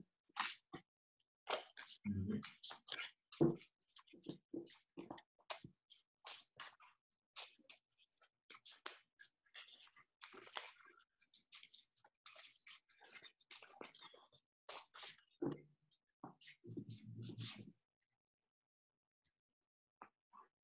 que que não serve? É, eu estou aqui com, com o, o Secret India. É. Então, para quem não está, é, quem não pegou no começo, para quem não está sabendo da história, né? Então a gente pensou em, em falar sobre tarôs temáticas, então por isso eu, estamos todos munidos aqui com o hábito parado em cima da mesa, então por isso que eu resolvi variar um pouco, né? É, o tarô não serve. Vê a torre. Vê a torre, que veio a imperatriz. Beleza. e aí? É, eu acho que tem um, um lugar do. Eu, fico pensando várias coisas com relação a essa torre aqui, né? Eu acho que o primeiro lugar é, fala daquilo que precisa ruir. Então, assim, é, o tarô não fala para você conservar alguma coisa que já está pronta para acabar. Uhum. Então, é, antecipar que a torre vai cair não é para você proteger essa torre. Ah, tipo, ah, deixa eu juntar aqui, se eu colocar uns anteparos, tal. não. Põe, é igual aquela, aquele meme que você chegou a ver, que tem uma, uma viga no estacionamento com, com fita, com fita crepe, né? Eu adoro aquilo ali. então, assim, é, o tarô não serve para poder te, te, te, poupar daquilo que precisa realmente ser mudado. Essa, essa antecipação não é para você conservar aquilo que efetivamente já perdeu o prazo de validade. Uhum. Então, abraça que isso é, é, um, é um fato, lide com isso e e ponto, né? Então, é, passa muito por aí. É, e é legal essa coisa da, da, da, da, torre, porque às vezes eu já tive já uma, uma, duas vezes alguém falou assim, ah, eu, eu, eu, fiz um jogo e saiu com torre como conselho. Aí a pessoa acha que assim, torre como conselho é a torre que está caindo, então já meto o pé para cair mais rápido. Não, cara. A pessoa cair no tempo dela. É. aquela coisa, né, que você está olhando lá a, a, borboleta sair do casulo, aí você quer assim, ah, deixa eu, cirurgicamente deixa eu abrir o casulo aqui para poder liberar essa borboleta rápido. Ferrou, porque a borboleta ela ganha força na asa na medida que ela tenta sair do casulo. Se ela não passou por essa experiência, as asas vão ficar lá toda meio cambeta e ela não vai conseguir voar porque não tem tensão para fazer isso. Então, é, o tarô não te poupa daquilo que você tem que passar. Eu acho que a, mensagem da, da torre é, vem muito nesse, nesse lugar. É. Eu sempre vejo também essa, essa ideia da, das pessoas que caem como os prepotentes, né? Vi, vi muito isso, li muito sobre isso. Olha, se eles estão caindo é porque eles são os prepotentes, eles se achavam os donos do mundo. E quando a gente tem uma torre, torre é um símbolo também é, da, da, tentativa do ser humano de atingir os céus, então é uma, também uma, uma ideia de prepotência, né? De, de, Claro, existe ali um, um poder para que, sei lá, envolve várias, vários fatores, né? Arquitetura, aquela coisa da engenharia, mas aos olhos de Deus, do Deus, né, o Deus barbudo, carrasco, que manda raios lá de cima e tal, é bem uma afronta, né? Então, tipo, olha, vai ruir. Não é assim, não. Você está se achando demais e a coisa não é desse jeito. Você conhece a história da, da torre sendo a queda dos idólatras? Não, não. Como... A carta da torre ela não existia no primeiro momento no, no, no, tarô. Sim, a gente tem umas outras representações, a expulsão do, é. dos dois lá aí, por aí. Existe uma catedral na França que ela, ela remonta nessa época do tarô, onde a, a, a e aí você tem vários é, vários nichos ao longo da, da, da, da e cada nicho tem uma representação. Então tem lá é, um 12 nichos lá falando do, do zodíaco, você tem não sei quantos nichos falando da, da de virtude, e aí tem um, uma, uma, sequência de nichos lá que eu não posso saber exatamente qual é. Depois eu tenho, eu tenho a foto disso para você. Que tem exatamente a imagem clássica da torre, da construção, com as duas, duas, duas pessoas caindo. Então dizem que a imagem da torre foi inspirada nessa, nessa escultura. Tá. Aí o celular tocando junto aqui. E aí, é, a, o tema é exatamente a, a, a queda dos, dos, idólatras por conta disso. Porque tem uma sequência do diabo que vem para a torre. É quando você entrou numa, numa vibe tão grande de, de fixação, de não sei o que, do, do diabo, e aí chega um momento que você é meio que punido, né? Que é a questão da prepotência, da arrogância. É, essa, essa, essa versão, essas versões que eu devo ter lido devem, devem ter vindo dessa, dessa, dessa ideia. Mas é justamente isso, né? De, de uma prepotência de, de, achar que, ah, não, você vai ser como Deus ou está para par com Deus e não é bem assim. Que é a própria enredo da Torre de Babel, né? Pois é, então aquela coisa, é, para que que para que que não serve? Não serve para você se igualar, né? Não é um, um revelador de, de, mistérios e segredos absolutos e números da loteria e qualquer coisa assim. E para quem é, é para quem é o próprio, é, quando a gente fala do próprio tarólogo, né? É você não se colocar nesse lugar de Deus. Exatamente. Porque na verdade é um serviço do oráculo. Pois é, acho que alguns esquecem, se acham muito soberanos, é normal que tenha em todas as profissões, tem pessoas assim, que acham que o céu não é o limite, mas no caso o céu é. Então a gente tem ali né, um, um, uma altura específica né, para onde, onde ir. Então acho que tem muito a ver com isso, né? Para que, que não serve? E não serve mesmo para chegar a alturas que não são permitidas, né? Vamos colocar dessa maneira. Então é, é curioso virar, virar torre. Uma coisa que eu estou falando de tarô através de outra coisa, né? Mas, por exemplo, é, eu me irritava me irritei muito vendo uh, o uso dos 40 servidores, por exemplo, que foram, ah, para mim, os 40 servidores sempre, serviram como oráculo, mas é, no primeiro momento eles foram construídos para ser uma ferramenta de magia. E aí você olhava nos grupos, principalmente no grupo brasileiro, onde ninguém faz mais nada. Então, tudo tem que usar um servidor, porque a pessoa se acha o, tem o poder na mão. Né? Então, assim, eu não vou mais chegar numa menina para poder passar uma cantada nela para ver se ela vai topar, topar comigo ou não. Eu vou fazer um ritual para Decarnal, porque aí não tem como ela resistir ao meu encanto. Ou se eu preciso estudar, em vez de eu estudar bastante, eu vou acender lá uma vela para bibliotecária para poder. E é isso, né? Então você, as pessoas começam a achar que é, a, por causa da ferramenta, por causa do conhecimento que se tem, a pessoa está acima, né? Está num, num, lugar de, de, revelação de poder, de, Sim. Eu gosto muito de pontuar isso quando eu estou fazendo consulta, por exemplo, de algumas vezes eu falar coisas que são opiniões minhas, a pessoa, ah, mas isso é opinião minha, tá? Então não vai ter uma carta. E às vezes a carta me dá uma rasteira do tipo, dane-se, Marcelo, a opinião, é, o certo é outro, e ok, é. eu, eu baixo a cabeça para o oráculo nesse sentido, mas é, é aquilo que você não é o Harry Potter da vida, você não é o cara todo poderoso porque você aprendeu a jogar tarô. É, as pessoas acho que não têm noção da queda, né, que pode ter isso, né? Então assim. Sim, porque aí, não é à toa que antes da torre tem o diabo. Já é um belo de um aviso, né? Porque a vaidade, né? Então a vaidade do diabo é, é, é, é pisar na jaca, né? Do diabo, porque tudo é acentuado. A, a, a intensidade da fixação, do apego, que faz essa torre quebrar. Uhum. Você comprime, você constrói, é, a contração é tão grande que em algum momento a estrutura não suporta, então quebra. É, bem, é bem curioso isso. E para uma resposta dessa, né, para que que não serve bem justo isso? Eu acho que é bem, nossa, muito significativo. Dá pano para manga, porque a gente fica respondendo, né, falando, tá extraindo aqui da carta e trocando, mas tem muito mais, né, para a gente falar. Quanto mais a gente fala, mais vai vindo coisa na cabeça, né? O que vai acontecendo aqui, né? E esses é, e aliás, isso é um formato que a gente tem que assumir e fazer mais, mais vezes, né, com outros contextos e tal, que é bem, acho que é muito é, é significativo para a gente e para talvez quem esteja assistindo também possa aí ter um aproveitamento bem legal. Né? Então, acho que isso é bem bacana, a gente abrir esses arcanos, né, tirar coisas desses arcanos, né. Então, é interessante vir da, vir da torre para a imperatriz, né, se a gente for pensar aqui numa... Para que que não serve eu acho que eu vejo muito a Imperatriz, se for para pensar também nos, nos, atributos, vamos colocar assim, não negativos, nos, nos atributos. Hum, Deficientes.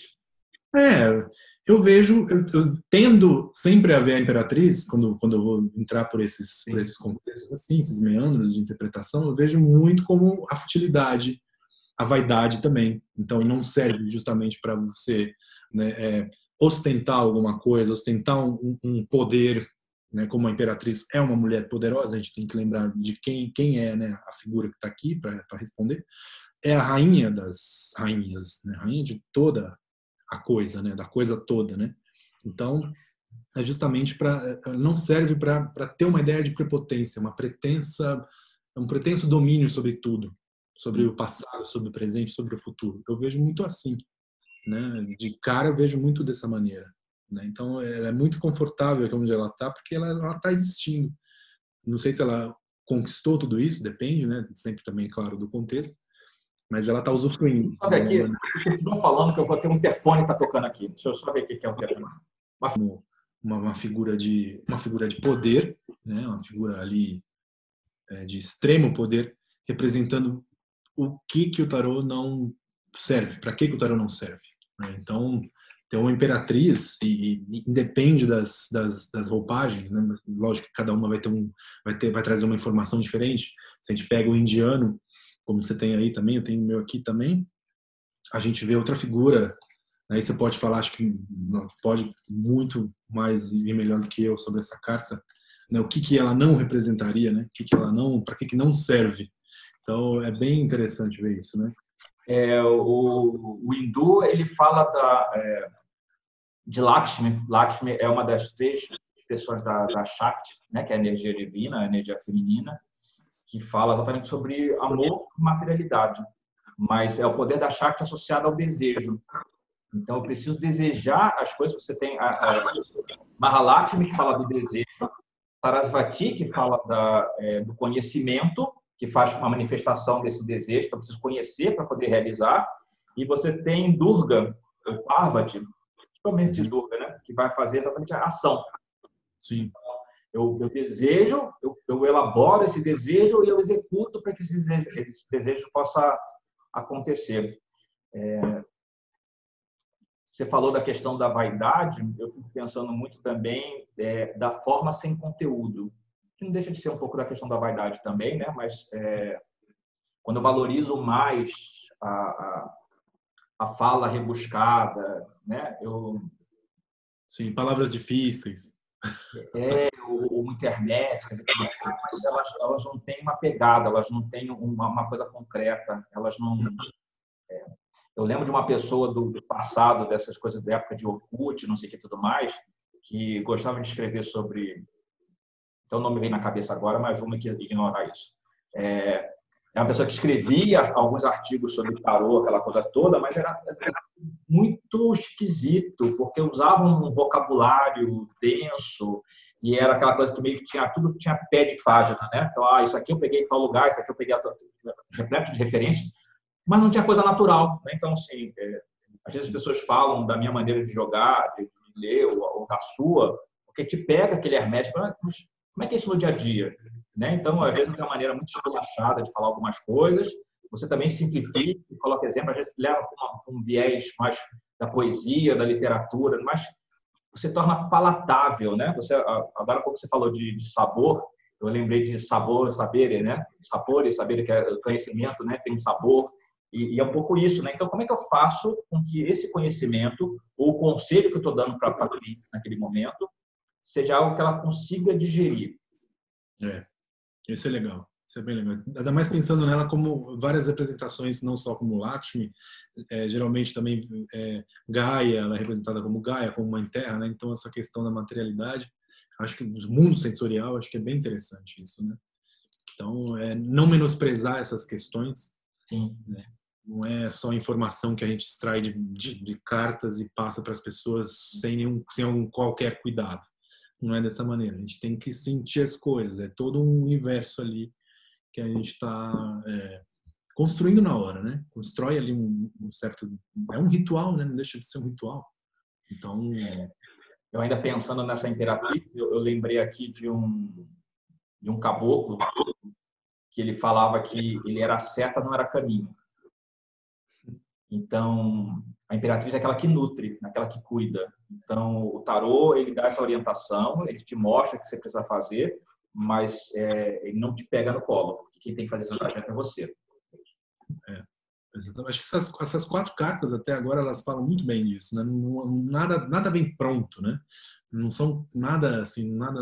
Nenhum conhecimento vem pronto. A gente pode comprar todos os livros de tarô disponíveis, os que ainda existem, os que ainda estão sendo escritos é, tá meio difícil, né? até descrever anda um pouco difícil, é, mas eles não, não, não vão é, suprir a pessoa para sempre. É, supre com informações, mas a vivência é outra coisa, né? A vivência é algo que vai se construir. Então a gente não tem dois dias. E isso não é questão de, de, ah, então é por quantidade de tempo, por, né? não é nada disso. Mas a gente não tem dois dias pensando ou lidando com as cartas. Né? A gente tem uma história, uma trajetória, né? Então é isso que se constrói. Né? A gente, quando a gente vê essa linha né, dos arcanos maiores, também pensa nisso, né? E para na Imperatriz também, volta para a Imperatriz no caso, que a gente estava na torre e volta para cá. Cara, é chão, é muito chão, literalmente chão, chão que brota mas que tem que demorar para brotar. Né? A gente tem aqui, a gente faz uma alusão aí com as cartas de ouros também, querendo ou não, que é interessante, né? De, de, de pensar. É bem legal essa coisa dessa de falar dessa vegetação, né? Que é isso, né? Então, não é João e o pé de feijão. Você cortou é, e estava lá. Pois é, aí existem algumas, até você falando isso, lembrei, existem uh, os jardins que são manipulados pelo homem, né, pelo ser humano, e existe né, a natureza, né, into the wild mesmo, aquela coisa. E aí a gente não sabe muito bem como definir é, o que, que é essa imperatriz, porque a gente tem esse riacho bem perto dela, mas a gente tem essa construção, esse banco aqui, né, cimentado e tal, onde ela está. Eu acho que é o meio termo, não importa né, se o homem manipulou a natureza, porque hoje são poucos também os, os lugares que não são tocados pelo homem, não importa, mas a natureza está aí e ela responde. Né? Mas acho que tudo ela, ela, demanda paciência. Se a gente fala de natureza, eu já penso na hora em paciência. Né? Ainda mais Imperatriz, a gente tem que lembrar também aqui no Druidcraft, ela está grávida, né, geralmente. Né? A gente pode ver também ela grávida. É, é o clássico. Né? É, tem pão do forninho, né? mas não está pronto. então a gente está aqui com ela, né? Ela está nutrindo, ela está gestando aqui. Então isso é importante, né? Tem uma coisa que eu falo muito da temperança, que é o tempo certo das coisas. E aí eu, eu, eu dou como exemplo que assim, ah, você tem uma receita que diz que é, é você colocar o forno a, a, a 100 graus e você levar 40 minutos. Não adianta eu colocar o forno a 200 graus para poder fazer em 20 minutos, porque não existe essa matemática. É. Porque ela precisa ir assando paulatinamente naquela temperatura naquele tempo, ponto. E não adianta você fazer é, os transgênicos da vida, né? E aí você fica, tem morango o ano inteiro. Não, mas tem a época certa do morango. Sim, sim, sim. E aceita isso. Claro, é, é Você vai comer morango durante um período e outro período você não tem morango. Por quê? Porque não é época. E tudo bem. Sim. Claro que aí entra em outras questões. Tipo, quer, quer o morango, você vai ter. Você pode até ter, mas não é o, não é o, o que a natureza provê, né? Naquela época. Aquele morango o ano inteiro é, é birra, é manha, né? E aí quando o tarô não tá para você, né? Você é essa pessoa que, porque você tem as cartas, você tudo pode. Sim. É verdade. Inclusive no que diz respeito a questões é, da ética mesmo, né? Eu pensei que no, no, tudo você pode, né? Aquelas coisas são básicas, né? Então, é, é possível que eu jogue para você e, e, e, e, saiba do, do teu irmão? É, mas por que, que eu vou fazer isso? Sim. Teu irmão não é meu cliente, né? Eu estou jogando para você. Então, se teu irmão, né? Então, às vezes tem cliente que fala assim, ah, mas é, relação afetiva. A relação afetiva você assim, ah, não está indo bem. Aí você, poxa, mas o teu namorado deve estar tá passando por um problema meio difícil agora. Às vezes a pessoa nem sabe, porque só sabe que o namorado para encontrar com o Vucu e o resto não interessa. Mas sim, eu, eu falo que você está passando por um momento difícil, porque esse momento difícil interfere nessa relação desse casal. Mas, ah, mas então, mas, o que está acontecendo na vida dele? Cara, se você não sabe, não sou eu que vou contar. Só estou vendo, sei que ele está passando por uma. E às vezes falo assim, ah, de fato, ele está com medo de ser mandado embora do, do trabalho, ou ele está com muito trabalho em casa, ou ele tem um parente que está doente, ou ele está endividado. Então, você tem 15 mil motivos que aí o tarô sinalizou que assim, ah, então por isso que ele não está tão atencioso comigo nesse momento, porque ele está com a cabeça em outro lugar. Mas o tarô não se submete a voltar a vida da pessoa. É, acho que é uma, é uma, uma maneira assim, é uma, é uma, um abuso de autoridade, vamos dizer. Que pode ser também uns atributos sombrios, vamos colocar assim, negativos. O, o feminino, quando ele está mal, mal trabalhado, ele é, apega, ele se intromete, ele não conhece o limite, né? Então, quando fala do, do que não ser, né, o que o tarô não faz, é não seja esse feminino doente, né, que é, cria dependência, né, todas essas coisas. É, porque tem, estão aqui, esses atributos, de certa maneira, elas, eles estão aqui nessa carta, né? Então, quando a gente fala em, a gente pensa em alguma coisa, o que para que tarô não serve, e vem uma carta dessa, então a gente tem que tem que também jogar a luz aonde é pouco falado, né? pouco mostrado. É, eu, eu, gosto muito de, de fazer essa essa alusão, né? Que eu, eu crio aqui uma régua, né? Então tem a, a imperatriz na, na sua melhor forma, né, uhum. na sua excelência, o melhor que a gente pode extrair dessa imperatriz, e tem aqui embaixo tem uma imperatriz que está na sua deficiência. Então não é o, luz e sombra, como muito livro coloca, mas essa graduação. Então tenho vários tons aqui, desde a excelência até a deficiência. E eu posso estar aqui em algum lugar, mais para cá, mais para cá, no meio, ou, ou efetivamente quando eu estou muito doente, eu postei aqui na, na, na, na, no excesso, né? vamos dizer assim, né? No, no exagero, né? Excesso. Sim. Então, é... na falta. É, é interessante de ver isso, né? Eu acho que também tem muito a ver com isso, porque ela meio que disputa, né? A imperatriz disputa, que eu digo assim, ela tem, ela tá para a par com o imperador. Claro que cada um tem suas funções. Né? E ela tem assim os reinos para cuidar, né? Ela cuida, o cara cuida do reino material e toda a sua miríade de coisas, e ela cuida do reino também material, mas e todo o reino feminino, toda a sua miríade de coisas, né? Sim. De realidades e tal. Então é, é, é, curioso ver como, quando às vezes ela quer ser outra coisa, né? Então, porque pode acontecer também. Então, é. Mas acho que essa questão da paciência, ver, ver, ver a, a carta como sempre grávida, né? Sempre não, mas em alguns baralhos vê ela como grávida, ou então como uma deusa bem, bem corporificada numa deusa importante, todas são, mas com, com funções vitais, né? assim, funções para a vida, para o funcionamento da vida. Eu, né? Como a série. Grávida, inclusive eu, eu não gosto do,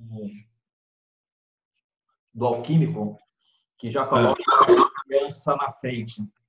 Porque essa criança ah. nasceu já. É, pois é.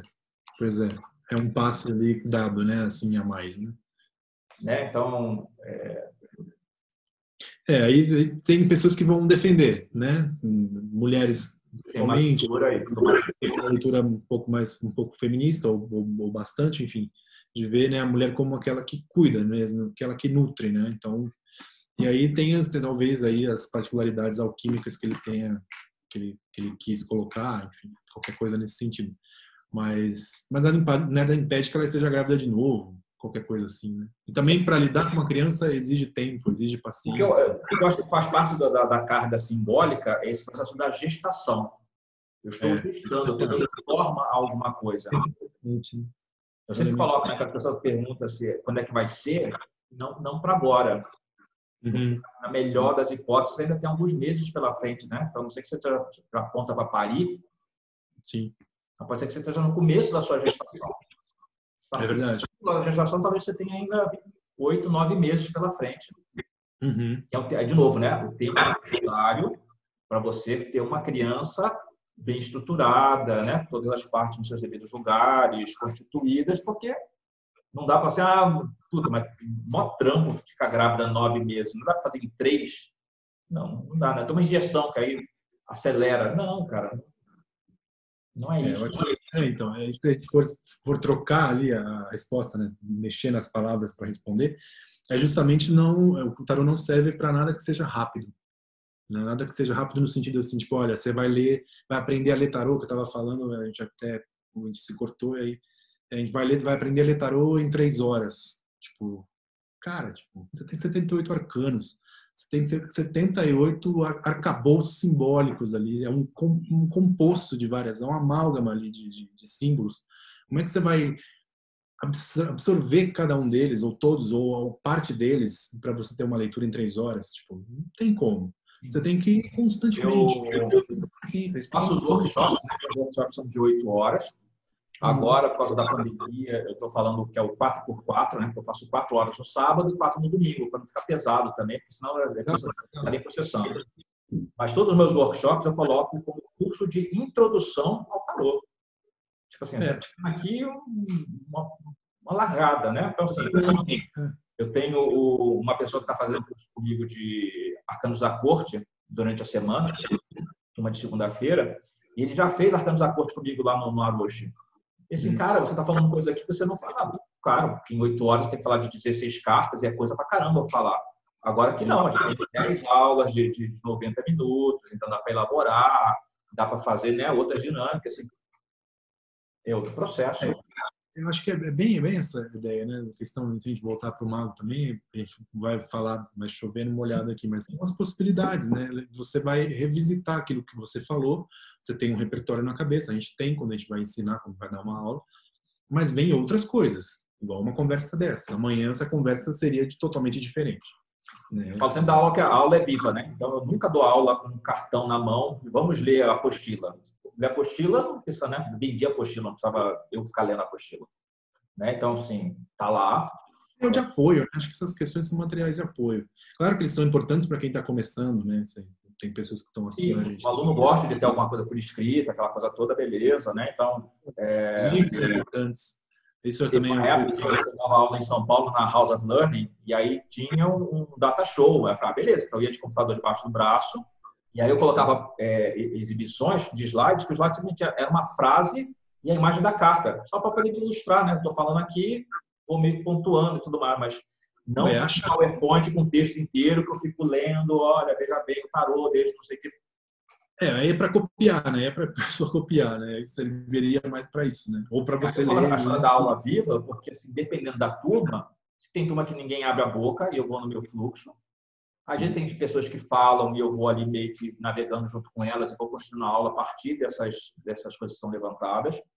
Uhum. É, às vezes eu falo de umas coisas que nem estavam na minha cabeça e aí depois alguém fala assim, puta, mas aquele momento que você falou aquilo, e aí, puta, é, é a boca que fala, né? Então a boca estava lá pronta para falar aquilo que aquela pessoa que estava ouvindo naquele momento. Sim. É muito, muito curioso isso, né? Porque nossa, é, é, é, eu acho que é incrível, porque a gente vai se adaptando mesmo, né? Nunca é uma aula igual, nunca é uma consulta igual. Então, assim, eu tendo pessoas há anos que estão mesmo assim com uma, uma, certa, certa, uma certa não, com, com regularidade, uhum. certeira, com regularidade certeira. E, e, assim, sempre é diferente. É o mesmo método, geralmente, mas sempre é diferente. Não tem nem como falar porque é um oráculo mesmo do, do, das coisas como elas estão, não como elas são, né? Então acho que isso também é algo que é importante a gente sempre voltar, né? Essa ideia de, das coisas que transitam, né? as coisas que estão mudando. E aí volta para aquela frase do destino, se a gente olha também para as coisas, ó, vai mudar. Você já viu como vai ser, mas não vai ser agora mais desse jeito, vai ser de outro. Né? E aí também que eu entro em outra, vai indo longe, né? Vai caminhando mais para fundo assim. É, eu acho que uma questão também que vem muito, muito forte entre previsão, que é uma coisa que a gente tem, uma especialidade que a gente tem no Brasil. Não sei se você concorda comigo, mas isso é, é a gente tem uma, uma, prática de previsão, uma prática preditiva de, de comentar, de, de, estudar, de publicar muito maior do que nos outros países, por vários, por N fatores, né? N, N motivos problemas judiciais de pessoas que prometem e depois não cumprem são processadas. Nos Estados Unidos tem muito isso. E aí a gente tem aquela visão psicologizada do tarot, muito, né, em vários livros. Mas aqui a gente tem essa ideia muito da previsão. Né? A previsão é algo que se ensina. Né? A gente não consegue nem trabalhar direito sem, sem colocar isso, né? porque é, um, é, é pedido, é o filão. Né? Mas tem essa outra parte que é imprescindível. Eu considero como o grande ouro da leitura oracular, que é o aconselhamento, que é a orientação. Né? E orientar, acho que a palavra já é bem isso, né? orientar, tipo, mostrar o caminho para o que é necessário, não que necessariamente é o mais fácil né? e o mais bonito, Sim. mas o que é necessário, né? para onde você tem que ir, né? o que você não está fazendo e deve fazer. Então, acho que isso é bem é bem importante também. Né, acho que pegar o lugar do quando fala do como é que funciona. Então, como é que você está funcionando hoje? Então, mais do que dizer o que vai acontecer, é como é que você está funcionando. Então, você está funcionando bem em determinados assuntos ou você está funcionando mal em determinados assuntos. E onde está funcionando mal, eu mais ou menos digo por que, que você está funcionando mal. Uhum. Por acaso, você não, né, as cartas vão sinalizar isso, né? Então, por acaso você não tem tal situação assim, assim, essa da, ah, é verdade. E a mesma carta que aponta um problema, ela também aponta, aponta uma solução. Isso é fantástico. Né? Legal. Então, você está lá, você olha, e é bem isso, né? Então, a gente olha um lado desse negativo da Imperatriz, mas como é que eu combato isso? Com o aspecto luminoso da Imperatriz, está tudo lá. É. Não precisa trazer outra coisa, é só virar esse, esse que está, a gente fala né, do transformar o chumbo em ouro, transformar uhum. cada chumbo de cada arcano na sua sabedoria, no seu ouro especial ali. E, uhum. e aí eu falo muito essa, essa construção, né? Então, o tarot serve para fazer previsão, serve para aconselhamento e serve para autorrealização, porque eu aprendo com cada arcano. Quando eu Sim. entendo que eu tenho esses 22 arcanos dentro de mim, se eu vou modulando cada um deles, então como é que eu posso atingir o meu melhor imperador? Como eu posso atingir o meu melhor mago? Como eu posso atingir o melhor, meu melhor diabo? A minha melhor temperança, a minha melhor lua? Eu vou me equalizando para a melhor expressão de mim mesmo. Sim. Isso é bem legal, isso é bem, bem, bem importante, né? significativo de se levar em conta sempre. Acho que quando a gente se aproxima do tarô, assim, seja a pessoa que está começando, e claro, ela precisa ter, um, ter definido alguns, alguns parâmetros, né, para ela poder seguir com alguma, alguma segurança, vamos dizer assim, para não entrar num livro muito maluco que vai levar ela num outro ponto que é bem deserto, ou então leva ela para as escadarias do inferno, onde ela vai aprender o que não não deve no sentido de olha, não é por aqui que você vai encontrar valores, não é por aqui que você vai encontrar informações. E aí, assim, a gente conhece várias pessoas no mercado, né? E pessoas de todos os tipos. E, e às vezes eu falo isso, né? Que assim, o, o tarô é uma escola. E às vezes a pessoa, ela fala do tarô, mas ela não vive o tarô. Porque se ela vivesse o tarô, talvez ela não tomasse algumas atitudes, que às vezes é a questão da, é. vaidade, a questão, às vezes, de uma, uma certa é, falta de, de, de, escrúpulos em determinadas situações, ou é o não pensar no, no que você está lidando com outro ser humano que já está ali fragilizado. Então, é, a pessoa sabe o tarô, ela conhece o código, ela aprendeu aquele, aquele idioma, mas na hora que fala, ela peca, ela não, ela não usa às vezes as palavras da maneira mais adequada, ela faz as conjunções erradas. Ela vai repetir o que ela acha, ou então o que ela viveu, o que ela viveu não, que ela viu que alguém falando, e ela vai construir, reconstruir aquela fala, né, ou aquela, aquele trecho de outra maneira, e isso vai, vai gerando aí uma, uma desinformação muitas vezes que é perigosa, né, que soa petulante, soa limitadora demais, né, e às vezes soa como uma verdade absoluta indissolúvel, né? Assim, que não, que não se questiona. Isso é, isso é, é importante de evitar. Eu acho que isso é, é algo que a gente tem sempre que. Eu, eu falando na minha, na minha trajetória assim, nunca, nunca tive um mestre, por exemplo, que acho que é uma coisa que eu também ia te comentar sobre isso. Os pretensos mestres, né? Das coisas. E eu acho que um, sempre tive para mim que o mestre do tarô é o tarô mesmo. Sim. Né? Assim, é o que você falou também. O tarô é ele é ele é o negócio. Né? Ninguém fala por ele assim. Nós falamos dele, né? Falamos por ele, claro, mas ninguém fala por ele como, olha, essas são as verdades do tarô, né? as verdades secretas e não sei o que lá. Sei, eu acho isso. Eu, para mim isso soa petulante, né? Então. É, mas é, é o que eu falo. Depois eu, eu, eu vi o, o Alexander falando uma coisa, o Alexander Lepetier, né, que é do Lenormand, o Alexandre também fala de tarô, né? Mas ele, é, o carro-chefe dele é, é o Lenormand. É, que é algo que eu faço muito e que eu ouvi ele falando numa live que ele fez dessas aí, né? Porque às vezes eu estou dando aula e tem um aluno que já estudou com outro professor ou já leu um determinado livro e a pessoa diz assim, ah, mas tal pessoa falou tal coisa, eu vi tal lugar, vi essa abordagem, e às vezes eu paro assim, pode ser. A não ser que a pessoa fale uma coisa que seja muito fora da caixa, né? Seja muito esquisito, Cara, olha, não faz sentido por causa disso, disso, disso, daquilo outro. Agora, pensa, raciocina, vê como é que isso soa para você. E aí, sei lá, você dá lá o seu veredito ou, né, ou para quem você leu e acha que tá, tem razão. Mas nas outras coisas, assim, pode ser. É possível. Aí eu dou uma amarrada, né? O importante é sempre dar contorno. Sim. Pode ser dentro de determinado contexto que você está falando, pode se aplicar assim, assim, assim, assim, assado. Você, puta, legal, não tinha pensado. Aliás, a pessoa que fez a pergunta não tinha pensado naquele contexto, assim, ah, agora eu entendi. Então, assim, várias coisas são possíveis. Eu não posso dizer que aquilo que eu falo é uma regra absoluta. Até porque é. tem coisas que eu não cobri, né? Então, da mesma maneira que algumas pessoas falam assim, nossa, você fala de um tarô de uma maneira tão construída, né? Você, ah, mas ainda assim tem coisa que, assim, eu não tinha pensado nessa, nessa, nessa abordagem, eu não tinha pensado nessa posição, não tinha.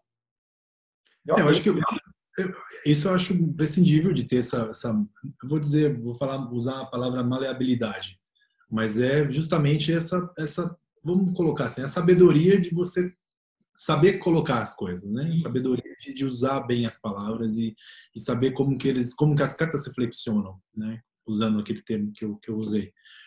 É, eu tenho meio receio mesmo de quem, de quem taxa as coisas. A não ser o que tem que ser taxado. Por exemplo, o que, que é o tarô? O tarô é um instrumento, é um oráculo de 78 cartas, tem uma estrutura ali, então isso ninguém muda. Vai mudar de um oráculo para outro, quando a pessoa vai lá e redesenha, qualquer coisa assim, aí muda né, as cartas e tal, mas isso, isso se ensina e pronto, você tem aquelas informações que são básicas e, e imutáveis, né, até certa hora.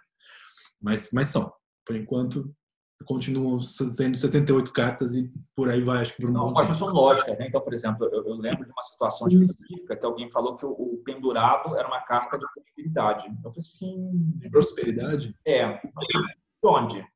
Não, porque inclusive você vê que tem as moedas que estão caindo do bolso dele. Eu falei, não, ele está perdendo as moedas, não está semeando moeda. Né? Essa moeda não está caindo do tipo mágico, né? Que abre a boca, as moedas estão Assim, você tem toda uma coisa clássica de falar que assim, o pendurado é uma situação de impotência, né? Você está amarrado. Né? Eu, no outro dia estava dando aula para uma, uma pessoa que falou assim: ah, mas ele podia, ele está preso só por um pé e ele podia soltar o pé. Cara, mas outras cartas, ele está com a mão para as costas e a gente entende que ele está com as mãos amarradas nas costas. Então, ele não está com a mão livre para poder soltar o pé. Né? É. Então, tem, tem Mesmo assim, é uma interpretação que, que tudo bem. Em alguns baralhos você até vai ver, né? A gente até vê o carinha com as mãos livres e o pé só amarrado. E é uma questão, tipo, realmente, por que, que ele não solta? Enfim, porque não é, é o momento. É assim, você não pode dizer que a carta não, é uma carta super boa para dinheiro. Que não é. Não, realmente não. Né? Cara, você, tá, né? você tá ali, tá na lona. Então, assim, é a carta que diz a pessoa que está doente, é a pessoa que está, né? Estamos todos de pendurado aqui, porque a gente está preso em casa, então a gente não pode sair por causa da quarentena. Pendurado.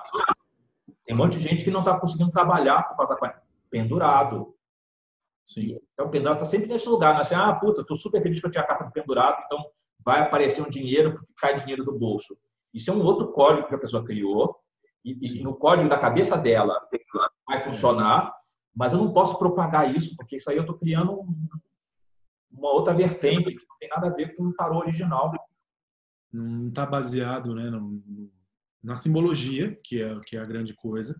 E isso hoje é fácil de se fazer, porque é só pegar, entrar no Google, dar o senhor Google aí, nos baralhos mais antigos, baralhos antigos, tipo tarôs mais antigos do mundo você vê as imagens como elas eram, como elas foram desenhadas lá atrás, hoje elas estão muito vivas Sim. e edições maravilhosas para quem quiser adquirir também e faz esses paralelos. acho que isso é importante, né? De ver como que eram e que elas se mantêm. Então elas falam, né? De alguma maneira elas falam e tem que saber ler, tem que saber ouvir. Sim. Né? Acho que isso é isso é importante. Foi legal, né? Caramba. Temos aqui quase uma hora e meia de, de, de conversa. Só que dá uma, uma, uma editada, né, basicona lá.